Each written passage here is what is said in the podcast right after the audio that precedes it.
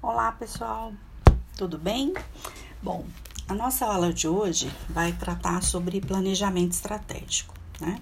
Então, os objetivos são de definir né, o que é planejamento estratégico, discutir a sua importância para a administração, conceituar e distinguir as principais metodologias de elaboração do planejamento, distinguir os conceitos de missão e visão para uma melhor compreensão do planejamento estratégico, identificar o que é um mapa de stakeholders e suas diretrizes estratégicas e conhecer a relação entre o planejamento estratégico e o plano plurianual. Segundo alguns autores, né, Christensen e Rocha especificamente, as origens do termo estratégia elas se encontram na teoria militar, de onde né, esse termo foi usado, significando a utilização do combate para atingir a finalidade da guerra. Né? Já no contexto organizacional, a estratégia ela vai corresponder àquela capacidade de se trabalhar de forma contínua e sistematicamente o ajustamento da organização às condições ambientais que se encontram em constante mudança né? Tendo sempre em mente a visão de futuro e a perpetuidade da organização, né? Garantir que ela cresça, se estabeleça e se sustente. Então, no significado em geral sobre estratégia, o que se observa é que o seu norte principal ele diz respeito a ser capaz de se posicionar corretamente frente às situações que aparecem, principalmente quando se está diante de incertezas, de turbulências né, do ambiente, sejam ele em qualquer plano, né, no plano financeiro, no âmbito de atividades ou no âmbito de processos. Né? Então, vamos falar um pouquinho sobre o planejamento estratégico. A gente já falou, né, quando falamos sobre planejamento, que informalmente todo mundo faz planejamento. A gente faz planejamento da nossa própria vida desde a infância, mesmo se sem se dar conta disso, né? Desde o momento que a gente acorda, a gente já começa a, a executar alguns problema, programas mentais, né? Tais como, sei lá, escovar os dentes, tomar banho, tomar café da manhã, seguir para o trabalho, né? Você, dessa forma, já está executando planos que são pré-estabelecidos. E a gente pode considerar que esse tipo de ação faz parte do nosso próprio planejamento estratégico, por exemplo, de ir para o trabalho. Né? Então, a gente tem que se atentar o tempo todo para o fato de que o ato de planejar, ele organiza o nosso pensamento. E ele deixa nítido para nós os resultados e as metas que a gente pretende alcançar, tá? Então, Oliveira afirma que o planejamento estratégico ele é um processo administrativo para se estabelecer a melhor direção a ser seguida pela empresa diante de cenários identificados e atuando de forma inovadora e diferenciada. Né? Então, quando se fala em cenários, está se falando de ambiente, né? tanto interno quanto externo. Já Drucker, um outro autor, fala que o planejamento estratégico ele é um processo contínuo, sistemático, organizado e capaz de prever o futuro, de maneira a tomar decisões que minimizem riscos. Né? Então, mais uma vez, falando de algo que organiza, que padroniza, que estabelece planos né? E que ao mesmo tempo olha para o ambiente para tentar fazer previsões e minimizar riscos que garantam que a organização se perpetue, né? Permaneça e cresça. Então, a, a gente pode definir, né? É, que o planejamento estratégico ele está é, ele seria basicamente o fato de se definir objetivos pensando na relação com o ambiente e levando em conta os desafios e as oportunidades, né? tanto os internos quanto externos, ok? Que é o conceito que a gente vai continuar usando a partir é, da nossa, do nosso trabalho sobre planejamento estratégico, né? Falando em planejamento, a gente poderia pensar em algumas características que são específicas do planejamento estratégico. Né? Ele está relacionado com uma adaptação da organização a um ambiente que a gente considera mutável, né? É um ambiente que está sujeito a incertezas, né? E que quando você se defronta com incerteza, você tem que ter suas decisões baseadas em julgamentos, muitas vezes não em dados concretos, né? Então você está fazendo previsões. Ah, o planejamento estratégico ele também é orientado para o futuro, então de, normalmente seu horizonte de tempo é o longo prazo, que pode ser diferente em termos de tempo para para as organizações, né? Dependendo do seu tamanho, é, do seu segmento, né? De atuação de concorrência, é, dos seus próprios processos internos, tá? Além disso, ele também tem uma característica de ser compreensivo, porque ele envolve a organização como uma totalidade. Né? Ele vai, é, a gente tem que considerar que a resposta estratégica da organização ela envolve um comportamento global, sistêmico, onde a participação das pessoas ela é fundamental. Né? A gente já falou sobre isso em outras aulas. Ele é um processo de construção de consenso né?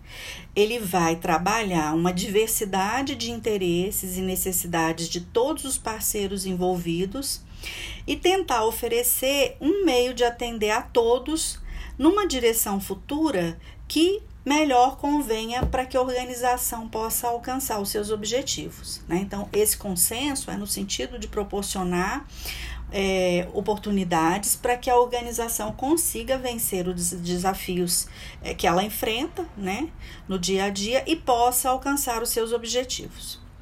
E também né, a gente pode considerar que ele tem uma característica de formar uma aprendizagem organizacional, já que para elaborar o, planejamento estratégico, né, para estar tá atento a ele, você está numa tentativa constante de aprender, né, a se ajustar a um ambiente que é complexo, competitivo e que está suscetível à mudança o tempo todo, tá? Bom, passando agora um pouquinho, né, para os benefícios do planejamento estratégico. As organizações contemporâneas, elas atuam em ambientes muito dinâmicos, complexos e competitivos. Então, para sobreviver, a organização ela precisa de um rumo ou de uma direção. É por meio do planejamento que os administradores definem para onde a organização deve caminhar e como chegar lá, tá? Então, alguns benefícios seriam de se elaborar o planejamento estratégico a melhoria do processo de comunicação interna e externa da organização, né? Fazer um plano estratégico é, envolve comunicar este plano para as pessoas, né? E trazer com isso um alinhamento de propósito entre as diferentes unidades da organização através desse processo de comunicação, porque você comunica, mas você também traz as pessoas para participarem, né, do estabelecimento, da realização desse planejamento, da elaboração dele. É, um outro benefício é o estabelecimento claro das margens de contribuição de cada um dos seus departamentos e servidores. Né? A gente é, comentou que quando você elabora um plano, né, seja ele estratégico, funcional, operacional, naquele momento você está definindo é, condições, você está definindo indicadores que vão é, te garantir a possibilidade de avaliar, monitorar e controlar né? o que você, aonde você pretende chegar e como. Então, tá, quando você estabelece o planejamento e já coloca essas regras para todo mundo, todas as pessoas, né, ou todos, todas as áreas já sabem como elas vão poder contribuir dentro daquele processo. É, ele permite também uma avaliação dos controles internos e o mapeamento de todos os processos né, que vão estar envolvidos dentro da, da, daqueles objetivos que foram definidos.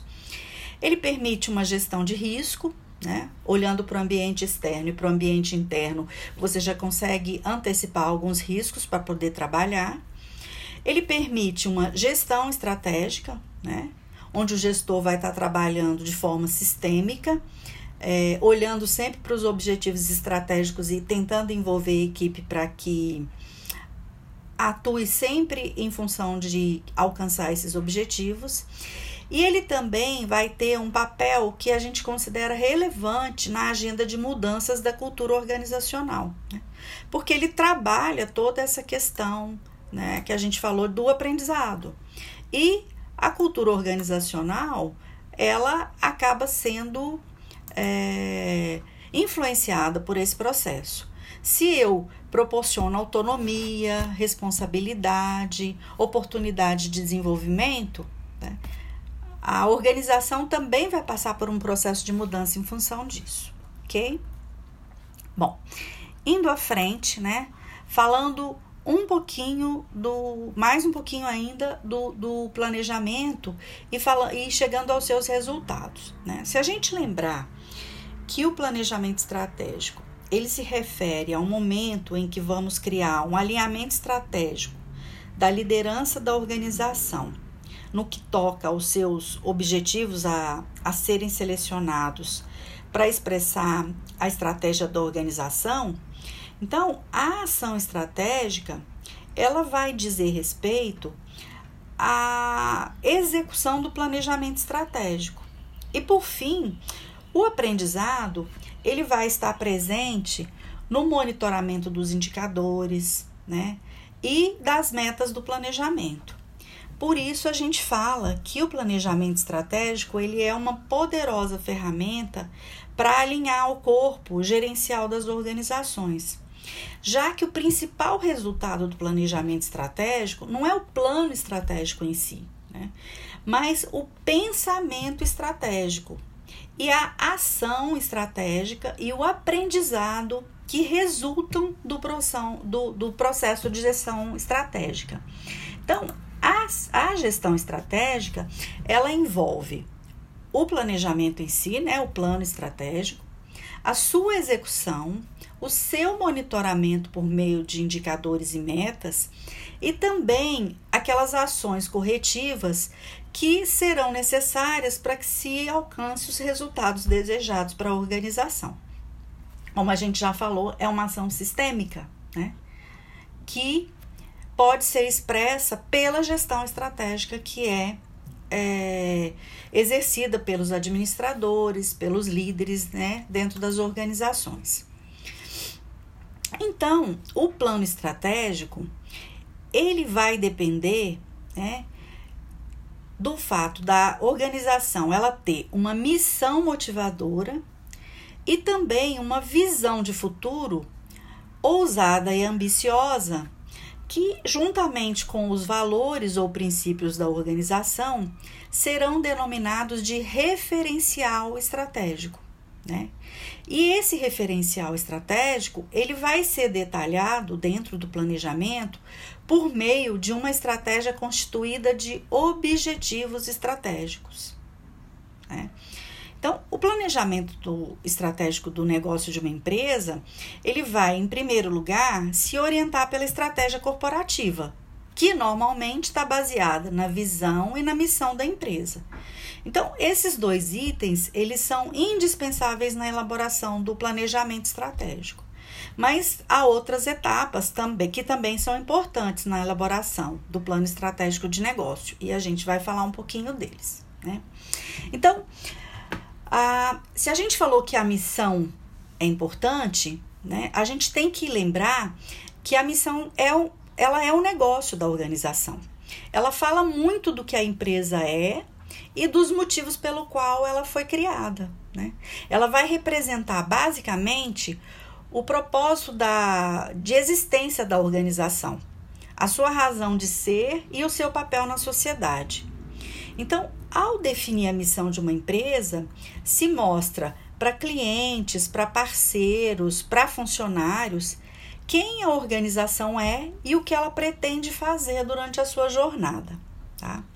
Então, Uma missão tradicional, né, a gente pode entender que ela é constituída de quatro elementos: as competências, né, o que a organização faz, os valores, de que forma ela faz isso, os, os, os stakeholders, né, para quem ela faz. Então, ela faz isso para sua equipe interna, ela faz isso para os seus fornecedores, ela faz isso para os seus clientes, ela faz isso para a comunidade, né? Ela faz isso para influenciar as políticas governamentais, né? Então, e o quarto elemento seria o impacto, né? Que é a sua finalidade no longo prazo. A seguir, a gente vai trazer alguns exemplos de missão para a gente poder é, entender sobre isso, né? Sobre esses quatro elementos que foram colocados. Para os Correios, a missão deles é conectar pessoas, instituições e negócios por meio de soluções postais e logísticas acessíveis, confiáveis e competitivas. Para o Google, a missão seria organizar as informações do mundo para que elas sejam universalmente acessíveis e úteis para todos. Tá? No McDonald's, servir comida de qualidade proporcionando uma experiência extraordinária. Né? A CGU, né, que é a Controladoria Geral da União, traz que seria elevar a credibilidade do Estado, né, Estado instituição, com letra maiúscula, por meio da participação social, do controle interno governamental e do combate à corrupção em defesa da sociedade. Então, a missão, ela fala muito do que a empresa é e dos motivos pelos quais ela foi criada. Então, mais uma vez, ela vai representar o propósito da organização de existir, né? É, qual que é a sua, o seu papel na sociedade, ok? Já a visão da empresa, ela é uma espécie de declaração dos rumos e da direção que a empresa pretende tomar. Né? É,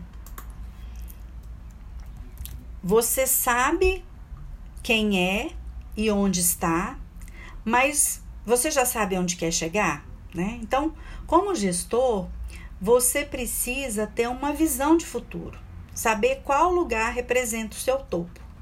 E a visão nada mais vai fazer do que transcrever e formalizar o sonho de uma organização, né? Então, a, a, a visão vai ajudar a criar planos estratégicos que sejam mais reais e condizentes com os objetivos da organização. E a gente tem que lembrar que a, a, a, visão ela não se trata de algo burocrático ou algo vazio, né? ou que se trata de meros valores numéricos ou cálculos de propostas quantitativas.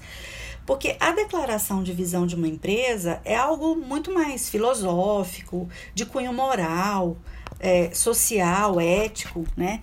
E que busca é, causar empatia nas, né, naqueles que se identificam com as intenções e esperanças declaradas pela organização, tá? Então, voltando para aquelas mesmas organizações que a gente falou sobre a missão. Né? Os Correios colocam como visão ser uma plataforma física e digital integrada de excelência para o fornecimento de soluções de comunicação e logística. A Apple é, tem como visão produzir produtos de alta qualidade e de fácil uso, que incorporam alta tecnologia para o indivíduo, provando que alta tecnologia não precisa ser intimidadora para aqueles que não são experts em comunicação, né? Trazer a coisa para a facilidade do usuário. Para o McDonald's, né, eles querem como visão ser reconhecidos por oferecer diariamente a melhor experiência em cada um dos seus restaurantes, gerando valor né, para as pessoas que trabalham ali e para os acionistas. E a CGU tem como visão ser reconhecida pelo cidadão como indutora de uma administração pública íntegra, participativa, transparente, eficiente e eficaz. Então vejam, né, que todas essas organizações elas têm visões, né, é, de, de, de intenções que são propósitos relevantes, né? Elas mostram aspirações, elas mostram crenças de algo que seja tenha valor, né? Tanto para seu público interno, né, seu ambiente interno, quanto para as pessoas que são seus fornecedores ou clientes. Então, é,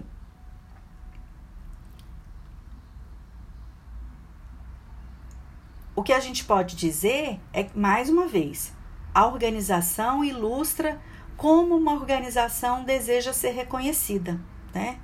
Ou qual tipo de transformação que ela pretende produzir ao longo de um determinado período de tempo, né?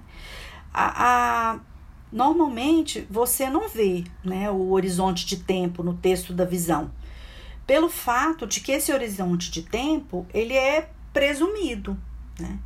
E no caso, por exemplo, se for uma organização pública, normalmente a validade desse tempo ela é coincidente com a do plano plurianual, que a gente vai falar mais à frente, né?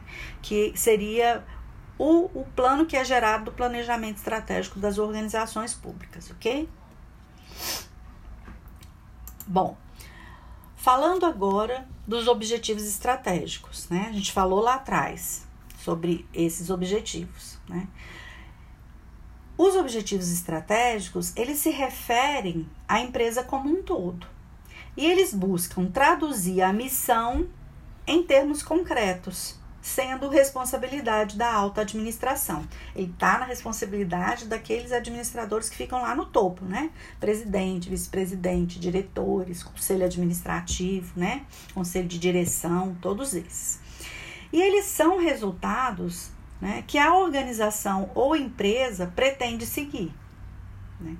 São declarações de direcionamento, mas eles são contínuos no tempo. Por exemplo, né, um tipo de objetivo estratégico: capacitar os servidores do Ministério do Planejamento, aumentar a capacidade intelectual dos servidores, né, ou dos empregados. Então, são objetivos que declaram a intenção da organização, mas são contínuos. Né? Não tem um, um, um, uma especificidade de finalização. Falando um pouquinho do planejamento estratégico corporativo. Né? Ele abrange quatro linhas de ação. Né? Você vai tentar desenvolver uma clara ideia da missão da empresa, em termos de objetivos da história, do segmento de mercado em que ela atua, da sua produção vertical e da área geográfica onde ela atua. Vai-se também definir as unidades de negócio. Então, o negócio ele vai ser bem definido pelos grupos de clientes, pelas necessidades dos clientes e pelas tecnologias que se podem empregar, tá? Vai-se também alocar recursos às várias unidades de negócio com base na atratividade da indústria e na força competitiva da empresa. Tá? Vai-se também, através do planejamento estratégico é, corporativo, expandir os negócios atuais e desenvolver outros negócios para preencher a lacuna do planejamento estratégico. Né? Então, é aquilo: se eu estou olhando para desafios e oportunidades, eu vou tentar trabalhar novos negócios, novas possibilidades de atuação para a organização. Tudo bem? Bom, quando se fala especificamente do planejamento do negócio, do planejamento estratégico do negócio, né? Ele vai se orientar pela estratégia corporativa, né? pela estratégia que foi definida lá no plano corporativo. Cada unidade de negócio vai realizar o seu próprio planejamento estratégico. É aquilo que a gente falou, são os planejamentos funcionais. Né? Ela também vai trabalhar o seu próprio planejamento estratégico, a partir daqueles objetivos e estratégias é, corporativas que já foram definidas. E esse planejamento estratégico do negócio, ele vai fornecer um contexto para preparar os planos de mercado para produtos e serviços específicos, ok? Falando do planejamento estratégico de nível funcional, tá? Quais são as funções do negócio? A gente já falou sobre elas, né? A gente pode considerar, por exemplo, marketing, produção, finanças, engenharia, pesquisa, pesquisa e desenvolvimento, recursos humanos, logística, venda, serviços, operações, né, produção, tudo isso é área de negócio. Né? Então, o planejamento estratégico de nível funcional, ele vai consolidar os, os requisitos funcionais que são demandados pela estratégia corporativa, mas também vai se constituir num arsenal de armas competitivas que vão se transformar nas competências distintivas da empresa. Você vai descobrir tudo aquilo que você tem de competência, de conhecimento, né, de ponto forte, para poder alavancar né, o seu negócio e trabalhar em melhorias, em gestão de risco. Né? Por quê? Porque esse tipo de planejamento de nível funcional, ele vai se aplicar às funções de cada negócio ou de cada unidade que atua naquele determinado ramo de negócios, tá? Então ele vai focar nas necessidades das áreas funcionais, né? Trazendo, né, todas aquelas informações relacionadas com a estratégia corporativa com os objetivos estratégicos da organização, tá? Traduzindo as questões de missão e visão para situações concretas dentro da organização, ok? Bom, para elaborar o planejamento estratégico, né, você precisa de ferramentas que vão apoiar, né, essa execução, né, essa elaboração. E Nenhum sistema de controle ele consegue abordar de forma integrada todas as atividades e operações de uma organização. Então existem algumas ferramentas que fazem isso, né, que vão gerar essa oportunidade. Algumas organizações trabalham algumas delas de forma mais é, específica e detalhada, né, porque elas acabam oferecendo uma gestão sistêmica e organizada em termos de comunicação, de visualização e de envolvimento da equipe mais rápido, ou elas trabalham várias dessas ferramentas para poder é, elaborar o seu planejamento estratégico. Né? Uma dessas ferramentas, dessas ferramentas e, uma, e considerada uma das mais utilizadas é o Balance Scorecard, que, que é chamado habitualmente de BSC. Né? É, uma outra é o prisma de desempenho. Existe também o método Roshin-Kanri, a matriz lógica, o planejamento estratégico situacional e o que a gente chama de modelo lógico ou cadeia de transformação. Todos eles têm inúmeras características e qualidades, mas a gente vai tratar especificamente do Balance Scorecard, do BSC, né? E por quê, né? Os componentes da metodologia do BSC, eles representam uma, um sistema de medidas, porque ele gera indicadores e metas, tá? Ele representa também um sistema de gestão estratégica, porque ele propicia o acompanhamento do alcance das metas que você estabeleceu, né? E ele possibilita uma ferramenta, ele também é uma ferramenta de comunicação, porque ele vai, é, ele vai se tratar de uma estratégia que a gente é, vai estar tá sumarizada em um mapa estratégico com temas distribuídos de acordo com perspectivas ou dimensões e também por um quadro de medidas, que é o que a gente chama do scorecard, com alguns componentes: objetivos, indicadores, metas e iniciativas. A gente vai ver mais à frente, ok? Então vamos falar um pouquinho especificamente do Balanced Scorecard. Ele foi desenvolvido né, no início da década de 90 por Robert Kaplan e David Norton. né? E ele é uma ferramenta de controle do desempenho organizacional bastante abrangente e que procura, né, é, integrar várias dimensões de controle, que seriam as dimensões financeira, de clientes, de processos internos e de aprendizado, tá? É, Desenvolve-se então um conjunto de medidas de desempenho que deverão ser controladas pela organização, tá? Essa é uma metodologia que detalha, por meio de objetivos estratégicos, o conteúdo da visão, né? o, o que se pretende para a organização. E ela foi construída com o compromisso de assegurar uma relação de causalidade entre os objetivos apresentados nas diferentes dimensões. Né? Vamos falar então sobre as dimensões especificamente. Né? A gente falou que são quatro. É, primeiro deles que a gente poderia considerar seria a perspectiva financeira. Né? Ela foca o impacto das atividades da organização em seu desempenho financeiro e utiliza medidas como lucratividade, rentabilidade, liquidez, né?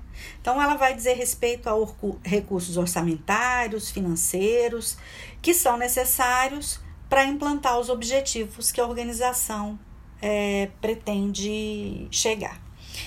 A perspectiva de stakeholders ou cliente, que é uma segunda perspectiva, ela já vai avaliar como os clientes percebem a organização, usando indicadores como a satisfação do cliente, né, a participação da organização no mercado e a imagem da organização, ok?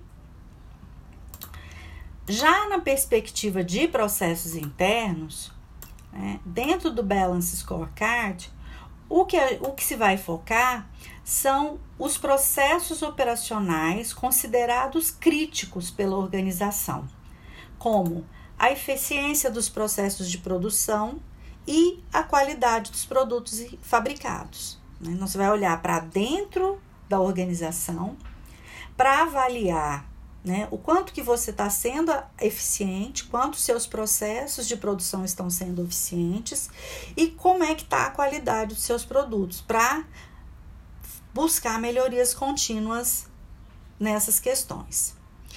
E dentro da perspectiva de aprendizado e crescimento, né, a ferramenta procura avaliar como os recursos e o capital humano estão sendo utilizados para que a organização consiga inovar e crescer de forma sustentável, fazendo uso de indicadores como satisfação dos funcionários, clima organizacional e os índices de rotatividade. Né?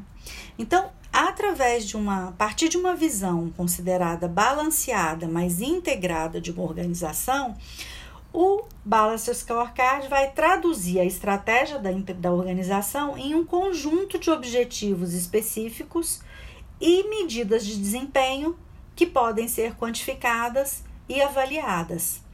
E essas quatro perspectivas ou dimensões que a gente mencionou, né?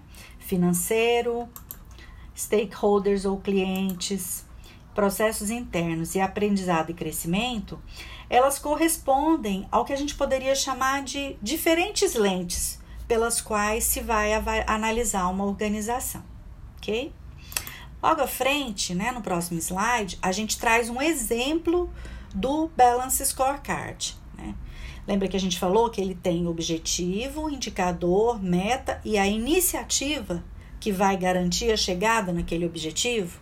Tá? Então, por exemplo, para o objetivo, né, aumentar o lucro operacional. O indicador será lucratividade. Qual que é a meta? Né? Aumentar em 10% o lucro operacional. E qual que é a iniciativa para se chegar lá? Né? Aumentar vendas e reduzir despesas. Tá? Um outro objetivo, crescimento no mercado. Né? Qual que é o indicador? Participação no mercado. É um indicador que vai te fazer entender se você está crescendo ou não. Né? Qual que é a meta? Aumentar 20% a participação no mercado. Qual que é a iniciativa? Trabalhar representantes comerciais, né? E aí você pode ter várias, é, várias atividades ou tarefas com relação a esses representantes. Pode ser aumentar o número, pode ser qualificar melhor, né? Pode ser redistribuir a forma de atuação deles. Né? Ou e o outro seria trabalhar vendas online da mesma forma, né? Aí você vai pensando a partir dessas iniciativas quais seriam as ações específicas mais à frente, ok? Uma outra, é, um outro objetivo, né? Garantir pontualidade das entregas. O indicador seria a reclamação de clientes. A meta, aumentar, entregar os produtos em até 30 dias, né? E a iniciativa, integrar produção e vendas, ok? Um último objetivo que a gente colocou como exemplo, né? Promover a valorização dos funcionários. Então, o indicador seria número de funcionários capacitados, a meta capacitar 50% dos funcionários e a iniciativa poderia ser, por exemplo, né, é, desenvolver ou comprar ou elaborar cursos de treinamento em atendimento aos clientes, ok? Então, essa tabela ela demonstra que o desenvolvimento de medidas de desempenho nas quatro perspectivas auxilia né, os administradores ou os dirigentes da organização a traduzir a visão e a estratégia em atividades e objetivos específicos. E ela também esclarece aos membros da organização qual a importância de cada processo ou atividade para o alcance dos objetivos. Né? Como a gente falou, ela é um mecanismo que vai comunicar a estratégia para toda a organização, fazendo com que as pessoas né, se integrem, cooperem né, e busquem atingir aqueles objetivos que foram é, colocados como meta. Ok? Bom, ainda dentro do Balance Scorecard, né? Atualmente, ela é uma das ferramentas gerenciais mais utilizadas em todo o mundo para controlar o desempenho organizacional. É, o que demonstra que o desenvolvimento de medidas de desempenho nas quatro perspectivas auxilia né, os dirigentes a traduzir a visão, a missão, né, os valores e a estratégia em atividades e objetivos específicos, esclarecendo os membros sobre os membros da organização sobre a importância de cada processo, de cada atividade, né, para que se alcancem os objetivos organizacionais e, mais uma vez, né, comunicando a estratégia para todas as pessoas que fazem parte da organização, ok? Então a gente fecha aqui sobre o Balance Scorecard e traz agora ah, algumas informações sobre o benchmarking, que é uma técnica gerencial que foi introduzida pela Xerox do Brasil em 1979 e que consiste em um processo contínuo e sistemático que busca comparar práticas e métodos de trabalho de uma organização com os de outras empresas. Né? Ela pode também ser um processo interno, né? Quando você vai comparar o desempenho das unidades, dos departamentos e também dos processos organizacionais. O que a gente precisa considerar é que o benchmarking ele não é um processo de cópia ou de imitação. Ele é um processo de aprendizado contínuo. Por quê? Ele basicamente vai ser um sistema de controle é, através da comparação com as melhores práticas. Então, após identificar as melhores práticas, seja internamente nesse processo de, de interno ou na comparação com outras empresas, é, os administradores, é, os gestores, eles devem procurar ajustar, adequar e melhorar aquelas práticas. Né? O que vai garantir uma evolução da ideia original. Então, não é copiar ou imitar, mas é através de um processo, né? ou que você entende ou de, que é uma prática valiosa, relevante, importante, que pode ajudar, você partir para inovações, né, para mudanças, fazer algo melhor do que se está fazendo, ok? Existem três modelos de benchmarking que a gente mostra na tabela que está expressa no próximo slide. Você tem a modalidade benchmarking organizacional, benchmarking de desempenho e benchmarking de processo, tá? No benchmarking organizacional, as comparações normalmente são referentes à estrutura organizacional, estratégias e modelos de negócio, tá?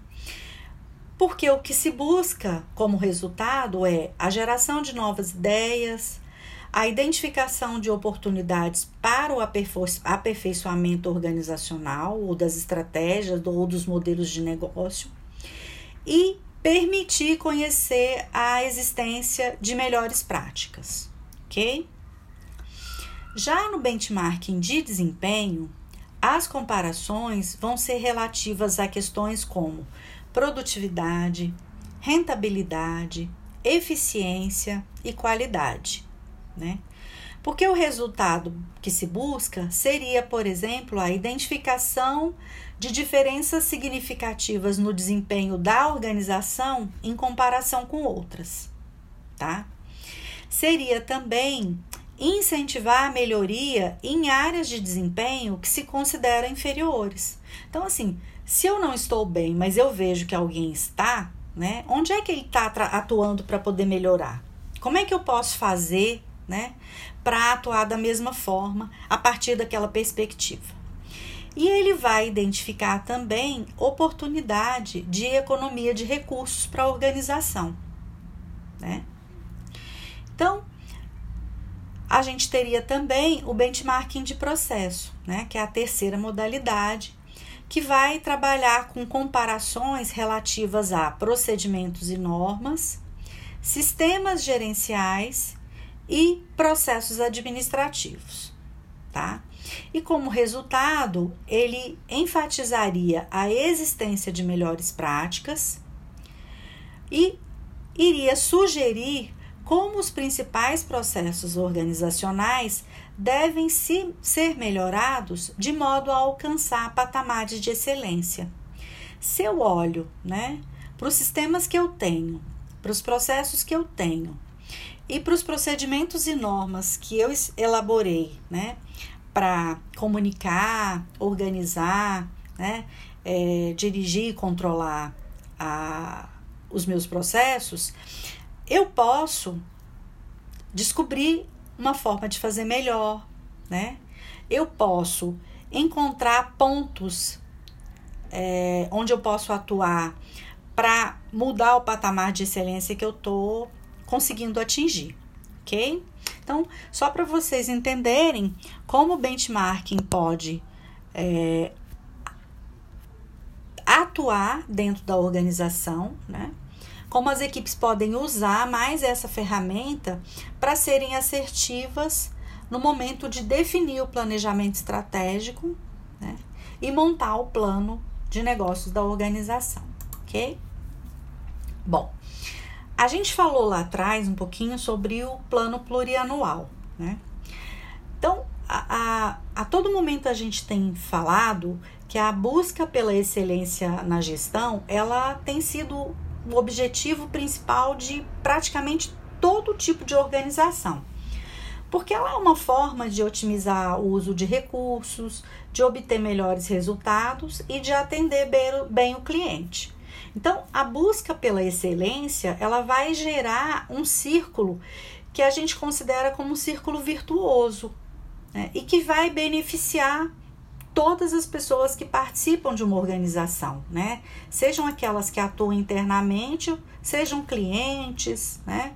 Sejam é, concorrentes, beneficia todo mundo, né? Comunidade. Né? E isso não é diferente quando a gente considera o poder público, né?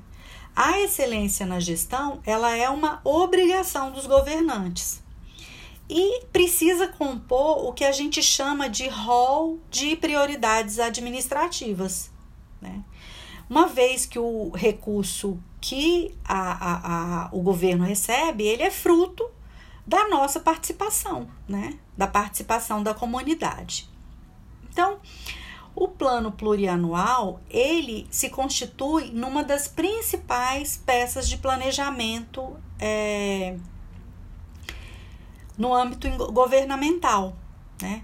Porque todos os órgãos públicos, eles elaboram e aprovam um, um plano plurianual, que tem interrelação, né? Uma interrelação automática com os planejamentos estratégicos de cada uma delas. Né? Então, quais que seriam né, a, algumas características desse plano plurianual? Para a gente falar um pouco mais é, com, esclarecer um pouco mais sobre o que, que ele é e como é que ele funciona. Ele é um instrumento de planejamento governamental de médio prazo, previsto no artigo 165 da Constituição Federal e é regulamentado pelo Decreto 2829, de 29 de outubro de 98. E ele vai estabelecer diretrizes, objetivos e metas da administração pública por um período de quatro anos, né? organizando as ações do governo em programas que vão resultar em bens e serviços para a população. Tá vendo? Ele parte de uma questão geral para questões específicas, programas que resultem em bens e serviços. Tudo bem? Bom, o plano plurianual ele tem é, como princípios básicos né? a identificação clara dos objetivos e prioridades do governo. Ele identifica né, os órgãos gestores que são responsáveis né, por programas e unidades orçamentárias vinculadas àquelas ações governamentais, tá? Ele organiza os propósitos da administração pública em programas. A gente falou lá atrás, né? Através, a partir de diretrizes, objetivos e metas, ele vai organizar as ações do governo em programas, né? Ele faz uma integração com o orçamento da União, né? E ele também vai permitir transparência da ação né, do governo de maneira geral. Ah, ainda sobre o plano plurianual, ele se estrutura em três dimensões também, né? aquelas mesmas dimensões que a gente está falando desde lá atrás. Né? As dimensões estratégica, tática ou funcional e operacional. A dimensão estratégica do plano plurianual contempla o que a gente chama de programas temáticos do governo, né?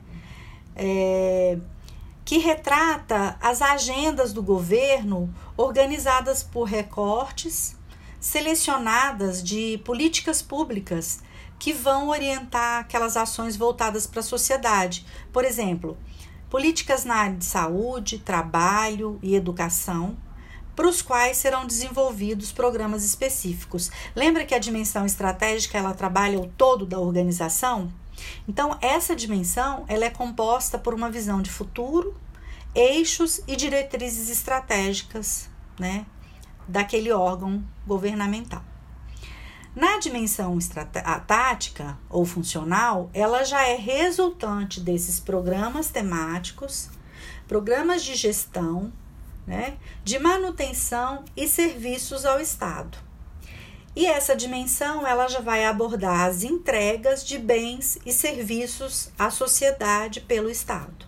Né? Ela já traz isso para uma dimensão né, menor, mais específica, para é, a questão, por exemplo, dos órgãos em si. Né? Lembra que a gente falou? Você parte do todo e a partir desse geral você vai construindo os planos por departamento, né?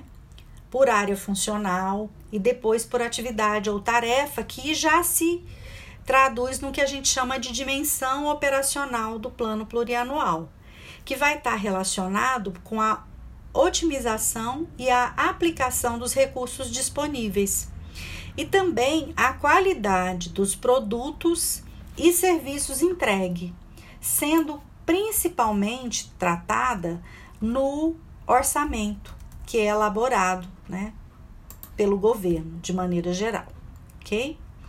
Então, pessoal, essas são as principais informações que a gente teria para trabalhar com vocês quando a gente fala em planejamento estratégico, né, para qualquer tipo de organização. A gente procurou trazer também um pouco sobre as informações do planejamento estratégico dentro do governo, né, para que vocês, como gestores públicos, públicos consigam entender, né, colaborar, participar né, dessa, de todas essas uh, dimensões definidas e atuar de uma forma proativa, positiva, para que qualquer, em qualquer organização que vocês estejam atuando como gestores, se consiga trabalhar o, o planejamento né, é, de uma forma contínua, sistêmica e relevante. Na nossa próxima aula, a gente ainda vai estar tá falando sobre planejamento estratégico. E aí a gente vai trabalhar uma outra dimensão, né, que é a dimensão da administração estratégica, pensando naquela questão relacionada com o pensamento estratégico, basicamente. OK? E aí a gente vai falar também, né, começar a falar também de uma ferramenta muito relevante dentro dessa administração estratégica, que é a análise SWOT, OK? Eu espero que o material ajude vocês a compreender um pouco mais sobre o planejamento, né? Aproveitem a oportunidade de, além de ler, os, verificar os slides, ouvir o podcast, dar também uma lida nos textos que a gente está disponibilizando, né? entrar nos links de mapas estratégicos que a gente vai, vai disponibilizar para vocês, né? Eu Vou ver se eu localizo vídeos para poder dar, esclarecer mais ainda como é que isso se traduz, né? Como é que a elaboração de planejamento estratégico se traduz em ações concretas para a organização. Ok? Obrigada pela atenção de vocês, bons estudos e nos falamos na próxima aula. Tudo de bom para vocês.